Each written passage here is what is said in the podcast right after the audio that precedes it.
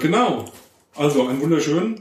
Wir sitzen immer noch in einem jetzt mittlerweile dunklen. Wo war das jetzt? Rheinland-Pfalz oder? Ich glaube Rheinland-Pfalz. Rheinland-Pfalz. Gegenüber von einem Golfplatz, der jetzt auch ruhig und leise geworden ist. Wir haben keine Flutlichtanlage. Ähm, und ähm, ja, sind jetzt bei einer Folge der aussätzigen Zauberer immer noch im Bereich äh, Begriffserklärung zum Datenschutz. Und ähm, heute oder jetzt wollen wir eigentlich einen drauflegen zu den paar Begrifflichkeiten, die wir das letzte Mal hatten und ein bisschen auf die Datenverarbeitung im Auftrag eingehen. Genau, und ihr hört es heute mit Lolek und Bolek. Ja, also was hatten wir das letzte Mal? Bei der letzten Folge, das nur mal ganz kurz zum Einstieg nochmal, hatten wir vor allem drei Begriffe äh, mal grob erklärt. Äh, machen wir jetzt nochmal ganz schnell zur Wiederholung. Also den Betroffenen, das ist der, dessen personenbezogene Daten es, um die es geht. Dann, Dann die verantwortliche Stelle, das sind diejenigen, die mit diesen Daten irgendwas anstellen wollen, also irgendwas auswerten, bearbeiten, verarbeiten, was auch immer. Genau, und dann gibt's den, die Dritten, das sind alle anderen. Und da gibt's jetzt natürlich ein faktisches Problem. Äh, wir haben auch erklärt, äh, das orientiert sich an juristischen Grenzen. Das heißt, an der Firmengrenze ist Schluss. Alles andere ist Dritter. Das würde bedeuten, wenn es da keine Möglichkeit gibt, das irgendwie über eine Firmengrenze zu hieven, müssten alle Unternehmen alles selber mit den Daten zu machen, was, wenn man in die Welt guckt, eigentlich gar nicht stattfindet und mit Cloud-Services also, sowieso gleich nicht. Um, um da nochmal ein bisschen abzuholen, weil ich glaube, wir, wir, vergehen ja auch immer wieder so ein bisschen in, in so, ähm, ja, wir setzen ziemlich viel voraus und ich glaube, so, das wird schwierig, dem hinterherzukommen. Also es geht um personenbezogene Daten von Betroffenen, also diejenigen, um deren Daten es geht. Und in der Regel passiert sowas in irgendwelchen Firmen. Also ich sage jetzt mal als Beispiel, so jemand wie Facebook oder Google oder, oder, oder irgendeine kleine Firma, ein Reisebüro, äh, ich will eine Reise buchen. Ähm, in irgendeiner Form kommen da personenbezogene Daten vor und die sollen irgendwie verarbeitet werden und die verantwortliche Stelle ist genau diejenige, die das dann verarbeitet. Also jetzt äh, Beispiel äh, Facebook macht das halt Facebook oder im Reisebüro eben genau dieses Reisebüro. Und jetzt nehmen wir aber mal den Fall an, und der ist nicht so ungewöhnlich, dieses Reisebüro gehört zu einer großen Kette von Reisebüros. Also es ist so ein kleines Büro hier in der Nähe von dem, dem schönen Örtchen, wo wir hier sind. Hab da eine Reise gebucht und die gehören zu, was weiß ich, Neckermann Reisen oder was es da alles so gibt und äh, oder oder was gibt's da alles? DER Reisebüro äh, Kette oder oder und vereinfacht nehmen wir jetzt mal den Fall, äh, da gibt's eine dieser Firmen, die macht die IT. Das wäre jetzt der einfachere Fall. Genau. Mit dem fangen wir mal an. Das heißt, es gibt quasi ein Reisebüro und es gibt irgendwo die Computer und da gibt's die Computerexperten und das ist nicht die gleiche Firma, sondern das eine ist die spezialisierte IT-Firma, das andere ist das Reisebüro und da gibt's quasi diesen Firmenübergang und eigentlich, nach dem, was wir erzählt haben, gibt's den Betroffenen, das wäre jetzt, äh, ja, der... Oleg, also ich, ja. ja und bucht eine Reise und das Reisebüro erhebt diese Daten. Und wie gesagt, einfacher Fall, die Computer stehen woanders, wäre jetzt ein dritter. Das heißt, diese Firma, wo die Computer stehen oder die Menschen, die die Software programmiert haben, also wir sagen jetzt mal die IT. Erstmal den einfachen Begriff. Die ganze IT ist eine andere Firma. Das wäre jetzt ein dritter. Und da gäbe es dann quasi Grenzen. Und äh, nochmal zurück, Datenschutzrecht wendet sich an die verantwortliche Stelle, das heißt das Reisebüro. Das muss das einhalten. Und da gibt's jetzt eine, ich, ich komme jetzt mit dem komplizierten juristischen Fachbegriff, weil auf den kommen wir dann nochmal zurück. Und zwar, das ist sozusagen die Grundidee dabei, die aus dem letzten Jahrtausend stammt. Dieser Dritte, eigentlich Dritte, wird jetzt privilegiert, mit den Daten was machen zu dürfen und dadurch Teil der verantwortlichen Stelle. So wird's der Jurist ausdrücken. Äh, aber nur der, der auch ein bisschen Datenschutzhistorie hat, der das mit der Privilegierung noch mitgekriegt hat, weil so steht es auch nicht im Gesetz, sondern das Thema ist ganz einfach, es gibt eine Möglichkeit über Vertragskonstruktion, also vertragliche Regelungen, Verträge abzuschließen, dass diese Datenverarbeitung außerhalb der verantwortlichen Stelle stattfindet. Allerdings bleibt das Grundprinzip, und das ist das Wesen dieser Datenverarbeitung im Auftrag, die AV kürzen das manche ab, ähm, das Wesen ist, die Verantwortung bleibt aber immer da, wo sie ursprünglich war. Das heißt, die verantwortliche Stelle heißt deswegen verantwortliche Stelle, die ist immer noch für die Datenverarbeitung verantwortlich, egal wo die tatsächlich stattfindet und durch wen die stattfindet. Und deswegen hat auch die die Verpflichtung, denjenigen, der das tut, also der ausführt, dann auch nach bestimmten Regelungen vertraglich zu verpflichten und sich einzuverleiben aus einer datenschutzlogischen Sicht, sage ich mal, was jetzt äh, manchmal schräg klingt und in abenteuerlichen Konstruktionen mündet, aber das ist so das Grundprinzip. Ja, ist mal ein bisschen einfacher. Und hat auch Ursachen. Nochmal ein bisschen einfacher äh, runterbrechen. Also wir haben die verantwortliche Stelle, die ist verantwortlich für die Verarbeitung der Daten, verarbeitet die aber gar nicht selber, weil sie gar nicht in der Lage ist dazu. Sie hat keine IT. Die haben kein Know-how, stehen, ja. kein Know-how oder haben da keinen Bock drauf, wollen sich auf ihr Kerngeschäft konzentrieren, wie man das immer so hört. Ne? Und ähm, jetzt komme ich als Betroffener dahin, gebe da meine Daten ab, dann müssen die jetzt irgendwie was verarbeiten, damit die Reise gebucht werden kann, jetzt mal in diesem Beispiel. Die, die, diese verantwortliche Stelle, dieses Reisebüro als verantwortliche Stelle, mit der mache ich ja auch einen Vertrag, ähm, die verarbeitet jetzt aber nicht selber diese Daten. So, jetzt müssen wir irgendwie ein Konstrukt hinkriegen, rechtlich gesehen, dass das jemand anders, nämlich ein Dritter, machen kann. Und dieser Konstrukt ist diese Datenverarbeitung im Auftrag. Was da eigentlich geschieht, also mit dieser Privilegierung und so, das, äh, alles schöne, schöne Worte, hört sich klasse an. Das ist abstrakt. Äh, sehr abstrakt. Aber im Prinzip passiert da eigentlich nichts anderes, wie dass diese dritte Stelle, also dieser dritte, der die eigentliche Verarbeitung macht, diese IT-Firma, quasi ähm, rechtlich gesehen zu dieser eigentlich verantwortlichen Stelle wird. Ja. Also Teil der verantwortlichen Stelle. Teil, Teil der verantwortlichen Stelle. Das heißt, vor, vor dem Gesetz ist das eins. Ja, für mich als Betroffener ist das auf einmal nur noch eine einzige Firma. Jetzt gibt es natürlich ein Problem ich als für eigentlich wirklich verantwortliche Stelle, also als Reisebüro, muss natürlich jetzt irgendwie sicher sein, dass diese IT-Firma, die ich da beauftrage, diese personenbezogenen Daten für mich zu verarbeiten, da muss ich natürlich auch irgendwie dafür Sorge tragen, dass sie das in meinem Sinne tut. Im besten Sinne natürlich, das, im besten Sinne des Datenschutzes bedeutet, ich muss gucken, halten die Vorgaben ein, wie verarbeiten die, haben die die Daten alle draußen, äh, ich sage jetzt mal im schwarzen Brett stehen oder äh, kann die da jeder irgendwie abrufen? Verkaufen ja, die die weiter? Verkaufen die die weiter an irgendwelche Adresshändler oder so? Das muss ich alles irgendwie gewährleisten, dass das eben alles nicht geschieht, also dass die sorgsam im Sinne äh, des, des, des Betroffenen eben verarbeitet werden und dazu muss ich bestimmte Dinge tun. Zum einen, ich muss so einen Vertrag schließen, also Datenverarbeitung im Auftrag da diese, diese Verträge oder diese Art Vertragskonstrukt ist recht gut vorgegeben, was da alles reingehört, was da wie betrachtet werden muss.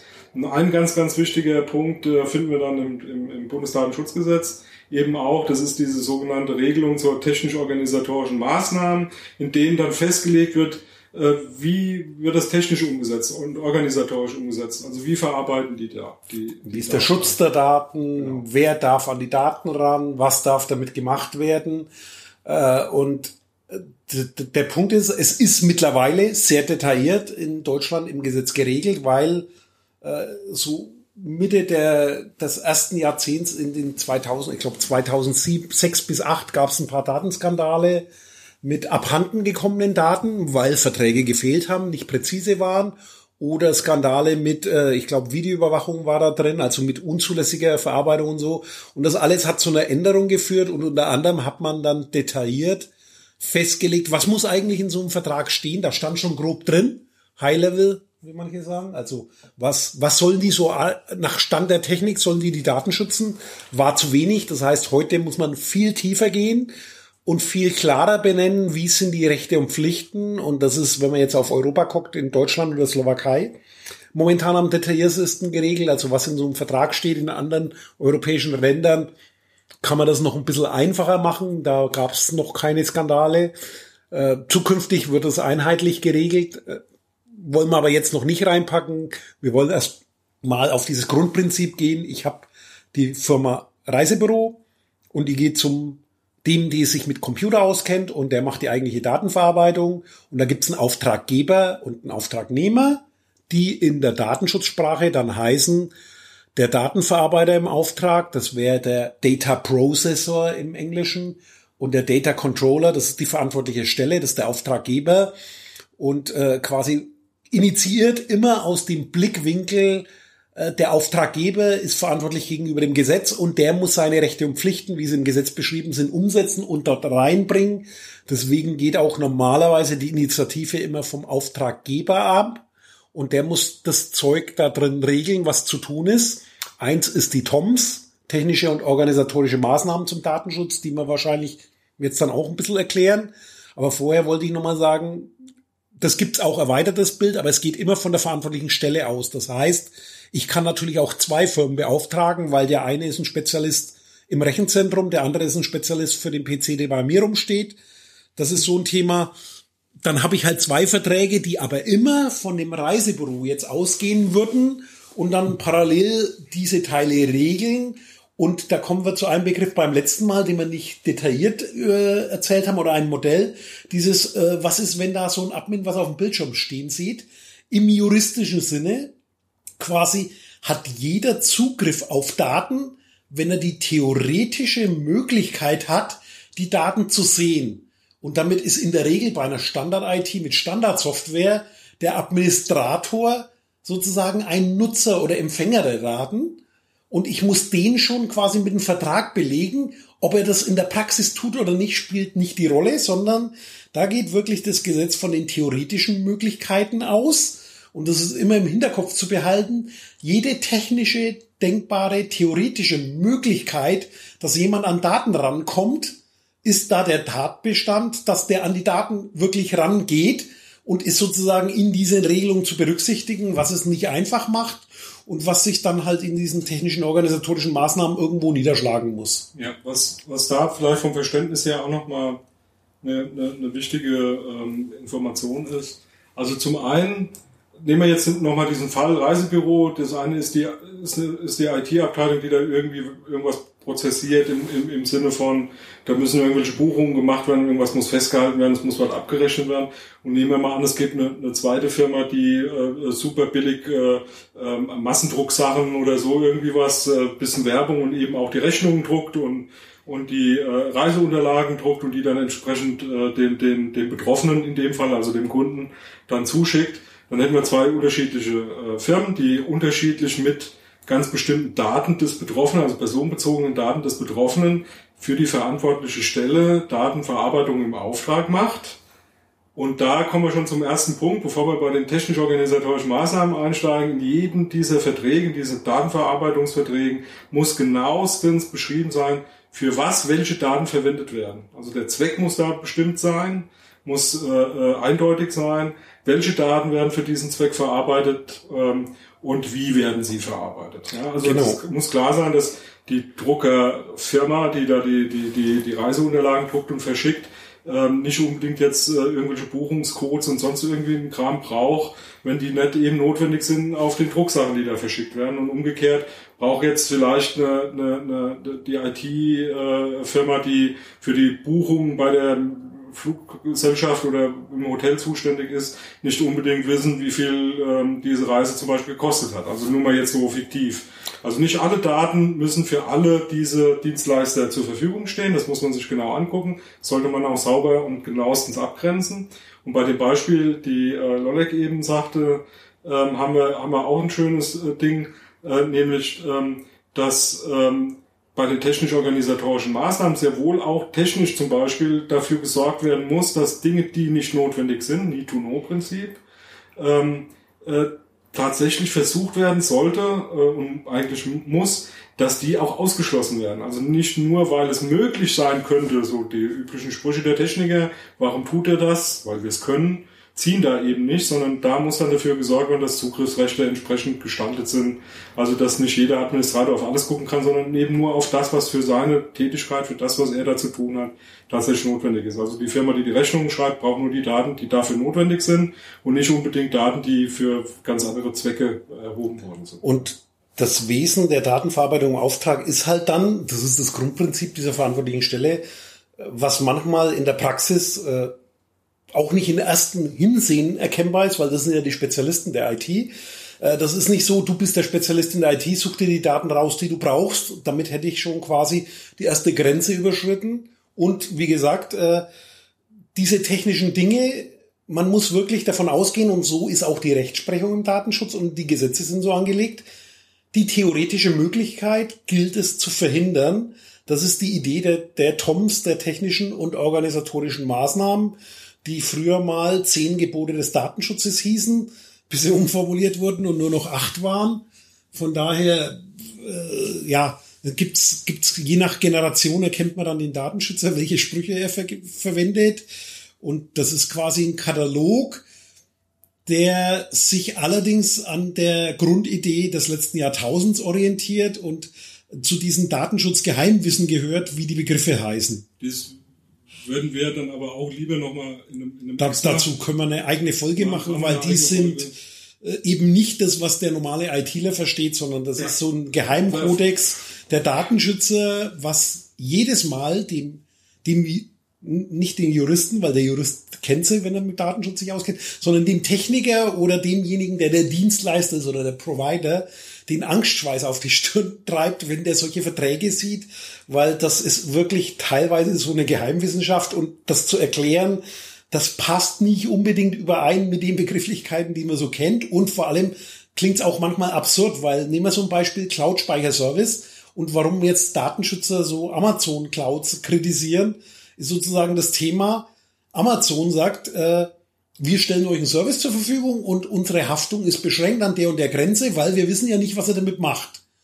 Jetzt sagt unser Datenschutzgesetz, wenn du mit Amazon einen Vertrag machst, dann musst du Amazon vorschreiben, was die an welcher Stelle machen. Das kollidiert dann und wenn man das wirklich in der ADV macht, dann heißt das, auch in den zu treffenden Maßnahmen hat der Auftraggeber ein Weisungsrecht gegenüber dem Auftragnehmer, was in der Praxis äh, schwierig umsetzbar ist, auch schon bei kleinen Firmen und zu Irritationen folgt, aber es gibt eigentlich nur das Hauptgrundprinzip in der Praxis und deswegen äh, muss man immer dieses Bild im Kopf haben, um die Verträge dann zu verstehen und manchmal sind da schon komische, komplizierte Regelungen zu treffen, die leider notwendig sind, weil das Wesen ist, der Auftraggeber hat die Verantwortung und der gibt an, was zu tun ist auch wenn er faktisch die IT gar nicht mehr steuern kann, weil er nicht weiß, wie es geht, hat er das auf dem Papier und der hängt auch mit drin. Also das ist so das Thema, geht was schief in der Datenverarbeitung und der, der Dienstleister macht einen Fehler oder da einer der Leute dort verkauft die Daten.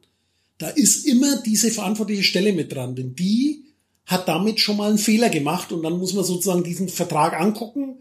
Was wurde da geregelt, wenn der Vertrag schon mal sauber geschlossen ist? Dann kann sich herausstellen, dass sozusagen der Dienstleister einen Fehler gemacht hat und haftet dann für seinen Fehler. Aber das ist so die Kette, die dann abgeklappert wird im, im sogenannten Worst Case. Also wenn irgendwo was schief gelaufen ist, wird das abgeklappert und da gibt es eine bestimmte Methodik, wie das ist. Da gibt es auch Regelungen zu Schadenersatz und schieß mich tot. Also das sind so die, die, die, die tieferen Dinge dann im Datenschutz, die sich da rausfinden. Aber was so auch noch zum Grundprinzip gehört und zu den Grundbegriffen ist, der Betroffene, der muss das alles nicht wissen weil der wendet sich immer ans Reisebüro in unserem Fall, an die verantwortliche Stelle und den Rest muss das Reisebüro machen. Das kann auch nicht sagen, tut mir leid, ich kann da nichts für, weil da hat der andere Mist gebaut und wir wissen doch gar nicht, was der da tut und der durfte das dann nicht und so weiter. Die haben die Verantwortung und die müssen auch gerade stehen zum Teil. Also wenn sie das Gesetz verletzt haben, weil gegen die richtet sich das Gesetz in erster Linie und die müssen natürlich auch den Betroffenen Rede und Antwort stehen. Die können nicht sagen, geh mal da zu Amazon und lass dir es erklären, weil wir können es dir nicht erklären, weil Amazon antwortet uns nicht. Nee, da stehen die im Senkel und müssen dann auch gerade stehen dafür. Also das ist das Grundprinzip. Ja, alles sehr, sehr kompliziert. Ähm, das waren jetzt die einfachen Fälle. Das die komplizierten die hat man noch nicht, ja, weil. Aber nichtsdestotrotz, um es nochmal um's noch mal klar zu machen, also einfach nochmal ein bisschen zurückzuholen und dann lassen, verlassen wir dieses Thema auch zumindest ja, ich mal heute. Dieses, ganz klein, aber. Der, aber trotzdem nochmal, ganz kurze, ganz, ganz kurze Wiederholung. Also es gibt die verantwortliche Stelle, die verarbeitet die Daten, personenbezogene Daten von einem Betroffenen. Das ist in dem Beispiel, das wir genannt haben, derjenige, der zum Reisebüro geht, eine Reise bucht. Ähm, das Reisebüro verarbeitet unter Umständen aber eben diese ganzen Sachen gar nicht selbst, sondern das macht halt jemand anders da im Auftrag, an Datenverarbeitung im Auftrag nennt man das dann. Trotzdem bleibt die verantwortliche Stelle eben dieses Reisebüro. Das heißt, vor dem Richter, wenn da was schief geht, sind die verantwortlich, deswegen heißen sie ja auch verantwortliche Stelle und müssen dafür gerade stehen. Ähm, und das ist auch nicht so knapp. Mittlerweile wird da richtig Geld äh, eingefordert, also die äh, Strafe, die da zu zahlen ist und die man da ähm, bis hin zu Gefängnis, wenn es dann äh, um mehr geht. Also wenn wir jetzt mal nicht von einem Reisebüro reden, sondern von, einem Arzt, von einer Arztpraxis zum Beispiel, äh, spielt da noch ganz anderes Zeug mit rein. Aber nichtsdestotrotz verantwortliche Stelle bleibt verantwortlich, also muss sie dafür sorgen, dass wenn die Verarbeitung woanders stattfindet, dass das in ihrem Sinne geschieht. Und das ähm, ist eigentlich so vorgesehen, ist das, was Lollak eben meinte. Ähm, wie das zu geschehen hat, wird in einem Vertrag geregelt, dieser Datenverarbeitung im Auftrag, mit einem Anhang, in dem technisch-organisatorische Maßnahmen festgelegt werden. Und die schreibt eigentlich diese verantwortliche Stelle dem Auftragnehmer ähm, vor. Also ich, wenn ich jetzt das Reisebüro wäre, würde zu Lolek gehen, der ein toller ITler ist, würde sagen, hier Lolek, alles klar, du kannst das wunderbar, mach mal, aber dann bitteschön, hast du das so zu tun, so zu tun und so zu tun und nicht anders, ja. Und äh, mindestens Passwörter, die so und so lang sind und alle drei Jahre werden die Administratoren neu geschult und ich will, dass sie super Bescheid wissen, was den Datenschutz angeht und alles Mögliche. Und kann Beton verwendet wird für die Mauern. Zum Beispiel. Kann alles dran stehen. Äh, äh, genau, und äh, Backups nur verschlüsselt und weiß der Teufel was alles. Und dann ähm, haben wir ein Problem, da wollen wir jetzt nicht näher drauf eingehen, aber das, was jedem direkt ähm, offensichtlich wird, das, was heutzutage aber von solchen Dienstleistern angeboten wird, sind ja fertige Dienstleistungen. Da geht ja keiner hin und sagt, ja, jetzt sag du mir mal, lieber Auftraggeber, wie ich das zu machen habe. Dann mache ich das für dich. Ja, kann ich auch. Das kostet aber irgendwie mindestens 20 mal so viel, wie das, was ich dir jetzt anbiete. Das heißt, man muss da auch Kompromisse in irgendeiner Form eingehen. Nichtsdestotrotz müssen diese technisch-organisatorischen Maßnahmen und eben auch dieser Datenverarbeitung im Auftragsvertrag der muss tatsächlich geschlossen werden, da muss festgelegt werden, wofür werden die Daten verarbeitet, wie werden die verarbeitet, wie sind die technischen und die organisatorischen Maßnahmen aus. Und es muss, und das ist auch wichtig, bevor es überhaupt losgeht, geprüft werden von dem Auftraggeber. Der kann auch nicht hingehen und kann sagen, ich habe das mal jetzt gemacht mit dem Lolek und dann gehe ich mal in drei Jahren vorbei und gucke, ob das auch wirklich bei dem so toll Oder läuft. nie. Oder nie, weil ich habe da eigentlich keine Zeit für. Sondern ich muss, muss in irgendeiner Form vorher natürlich auch mal prüfen. Ne? Macht er das wirklich, wie er sagt? Ne? Der Lolek erzählt mir viel, wenn er da lang ist. Aber ich muss das irgendwie überprüfen. Da gibt es dann auch verschiedene Möglichkeiten, wie man das macht. Da gehen wir vielleicht mal später nochmal drauf ein. Der Lolek hat aber jetzt noch einen Punkt. Also der Punkt ist, äh, das war jetzt das Grundprinzip und nochmal äh, ein bisschen eine Erklärung, damit man versteht, wie so die Komplexität anfängt, äh, was quasi auch an der obersten Stelle oder erstmal erklären, es gibt Vertragsketten. Also in der Praxis ist das der einfache Fall. Ich habe hier einen, der macht meine Computer, ich habe einen, der macht das Drucken. In der Praxis, der den Computer macht, der hat auch wieder einen Subunternehmer, weil der hat kein eigenes Rechenzentrum. Und die Computer gehören ihm gar nicht, weil die hat er geleast, weil das heutzutage so üblich ist. Das heißt, in der Regel hat man Vertragsketten. Das Wichtige ist, verantwortliche Stelle steht immer am Anfang und die heißt so, weil sie die Verantwortung nie verliert. Und die muss vorher prüfen, was aber dann auch heißt, äh, einer, der in der Kette drin ist, der kann von sich aus manche Dinge nicht verändern. Das heißt, es muss von vornherein klar sein, wohin die Kette führt und so ein Dienstleister kann dann nicht einfach sagen, ich schiebe jetzt die Daten übermorgen zu jemand anders. Der muss immer hochgehen an die oberste Stelle, klären, passt dann das Modell noch. Also das ist sozusagen das, was eigentlich gewährleistet sein muss, was in der Praxis sehr kompliziert sein soll. Und so eine Kette, die kann auch, die muss nicht geradlinig sein, sondern die kann dann mittendrin mal eine Abzweigung nehmen, die kann sogar ganz komische Schleifen haben, die kann mal wieder von oben anfangen, weil der eine ist der Subunternehmer vom anderen und das dreht sich im Kreis, da gibt's beliebig komplizierte Modelle und das Thema ist, das ist jetzt erstmal so die, die datenschutzrechtliche nationale Betrachtung, sage ich jetzt mal, oder Grundbetrachtung in Europa. Man geht davon aus, diese Möglichkeit gibt's jetzt nur innerhalb der EU das heißt, es gibt noch Spezialregelungen, wenn ich aus dem EU-Rechtsraum rausgehe. Da gibt es spezielle Vertragskonstruktionen und Werkzeuge. Wie ersetze ich sozusagen das Datenschutzgesetz, das dort nicht existiert? Und da gibt's das, das füllt andere Sendungen. Also das nur als so Idee. Die Praxis sieht da verwobener aus und wie gesagt, es gibt Subunternehmerverträge dann und die müssen aber immer zusammenstimmen und als Datenschützer gucke ich immer die gesamte Kette an und die verantwortliche Stelle hält ihren Kopf für diese Kette hin, was in der Praxis durchaus eine Herausforderung ist. Also um da den Praxis, Praxisbezug dann vielleicht noch mal so ein bisschen zu aktualisieren, also auf einen aktuellen Status zu, zu bringen.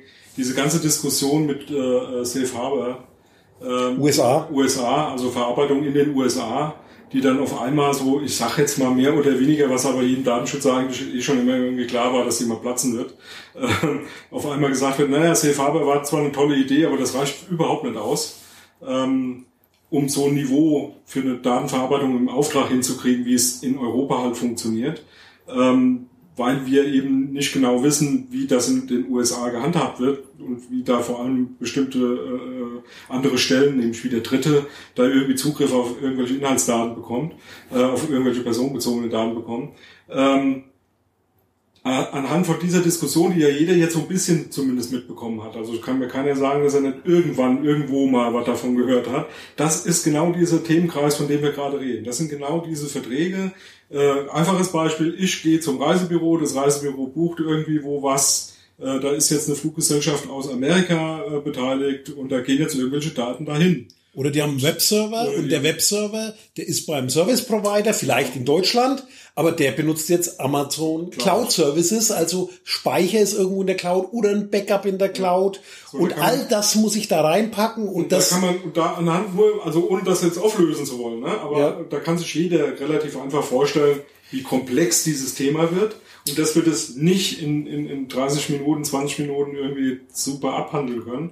Aber es geht drum hier so ein bisschen eben genau da mal darzustellen, von was reden wir da im Datenschutz und was, was sind da die Herausforderungen. Und das ist auf jeden Fall eine Herausforderung. Genau. Und das wir äh, vorhin hat sich nicht auf Lolek und Bolek bezogen, weil wir als Lolek und Bolek wissen auch ein Teil, was die in den USA drunter verstehen, weil dafür waren wir sogar vor Ort und haben uns das mal quasi, also wir, wir gehen dann auch mal in die USA und diskutieren das dort mit den Datenschützern oder mit den Juristen, um quasi dann das auch mal zu prüfen, weil vorab sollte man sich vergewissern. Und es ist nicht so, dass wir jetzt da keine Lösung wüssten. Vielleicht lassen wir euch da mal in Zukunft teilhaben. Aber das Wir hat sich bezogen auf die normale vorherrschende Meinung äh, für diejenigen, die eben nicht so tief in dem Thema drinstecken wie wir manchmal äh, die, die können sich das quasi dann schwer vorstellen, was kann das in der Praxis alles bedeuten. Und es klingt auch gruselig und es ist auch nicht für jeden leistbar. Also jeder wird nicht dazu kommen, quasi von so einem großen amerikanischen Konzern oder auch einer kleineren Firma in den USA oder einem Startup, äh, bei denen sich mal Systeme angucken zu dürfen. Aber eigentlich müsste es jeder tun. Wenn es jeder täte, wird es aber auch nicht funktionieren, weil das ist zahlenmäßig schon gar nicht möglich. Es ist eine Unmöglichkeit.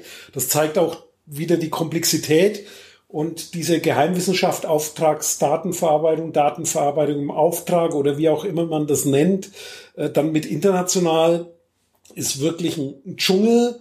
Und wie gesagt, da, da sind wir dann schon wieder soweit die Juristen, auch als Nicht-Rechtsanwälte, die wir jetzt nicht mit dem Titel sind, äh, die quasi dann so an die Grenzen gehen, weil das durchblickt dann auch schon nicht mehr der Standard ja. Jurist, sondern das ist echt äh, Spezial, Spezialthema.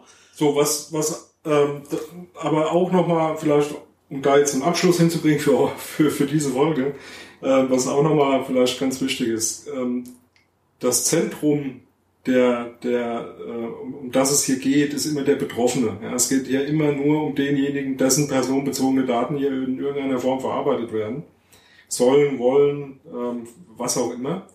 Und äh, da kommen wir dann irgendwann mal in der späteren Folge noch, denke ich mal, drauf, was sind da wirklich die ganz, ganz wichtigen Knackepunkte das rechtlich zu klären, Rechtsgrundlagen zu schaffen, Verträge zu schaffen, Kontrollen zu machen, technisch-organisatorische Maßnahmen und Datenverarbeitung im Auftrag irgendwie hinzukriegen und so. Das sind, sind ganz wichtige Dinge, keine Frage.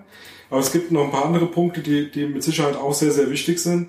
Und was man eben nicht ähm, vergessen darf beim Datenschutz, anders wie bei IT-Sicherheit und, und solchen Dingen, ist zum einen, der Datenschützer muss sich immer so Gesamtsysteme angucken. Also wie funktioniert es in der Gesamtheit? Also nicht nur der Loller geht zum Reisebüro und will eine Reise buchen, sondern da hängt dann noch eine Zugfirma hinten dran, die macht da irgendwie was und da gibt's noch das und da gibt's noch jenes. Das ist das eine, also man muss sich immer so eine komplette Kette angucken, immer so den kompletten Verlauf einer Verarbeitung. Datenfluss. Datenflüsse und, und ne, was wird aus welchem Grund, mit welchen Daten, wie, wie wann und wo gemacht.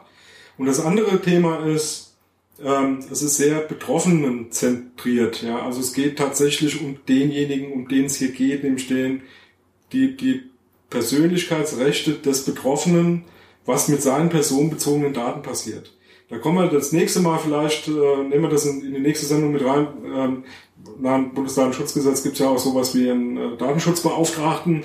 Das ist so eine bestimmte Funktion, die da festgeschrieben ist ähm, und äh, warum gibt's den und wie wird er initiiert und wo gehört er hin und wie ist der zu sehen.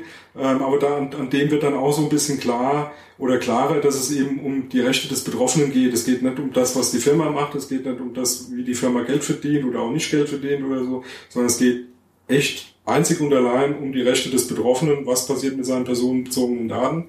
Und ähm, ja, Punkt. Also das ist ganz und wichtig. Quasi da der geschützt wird, richten sich die gesetzlichen Anforderungen immer gegen diese verantwortliche Stelle, die, wenn wir nochmal auf die letzte Folge auch eingehen, äh, dann quasi eine öffentliche Unternehmung sein kann, also staatliche Seite, oder ein privates Unternehmen.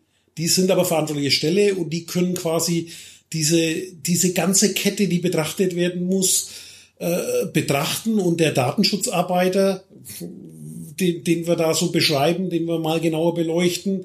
Das ist quasi der Anhalt der Betroffenen. Und so muss man auch dessen Stimme interpretieren und das, was oft in den Medien die Datenschützer sagen, das sind eigentlich dann die Anwälte der Betroffenen, allerdings wahrscheinlich die Pflichtverteidiger, weil die sagen dann das, um die Schwächsten zu schützen und nicht das, was alle wollen, weil wir haben ja am Anfang mal klargestellt, zum Datenschutz gehört auch, ich will bewusst das und das tun, ich darf das auch für mich veröffentlichen. Der Datenschutzarbeiter, wenn der Betroffene nicht selber die Stimme erheben kann, der muss alle schützen und er muss quasi auch für die Schwächsten einen Schutz bieten. Und deswegen sind diese Datenschutzarbeiter dann in der Regel das Sprachrohr, die Stimme der Betroffenen und machen das aus dieser Denke raus äh, und haben weil das Konstrukt eben so ist, dass der Betroffene initiativ werden müsste, wenn es ums Hart auf Hart im Gesetz geht, gegenüber der verantwortlichen Stelle und haben dann auch oft nur die Möglichkeit, an die Öffentlichkeit zu gehen, weil ich kann nicht im Namen des Betroffenen irgendwas einklagen, sondern der könnte es dann nur selber. Das ist eben so angelegt und von daher äh, passiert die Diskussion auch so, wie sie passiert. Genau. Und haben wir was vergessen? Ich denke, sicher haben wir was vergessen. Aber ist ja nicht so schlimm, weil wir haben sie vergessen und wir wünschen euch ja viel Neugier fürs nächste Mal. Jo. Tschüss.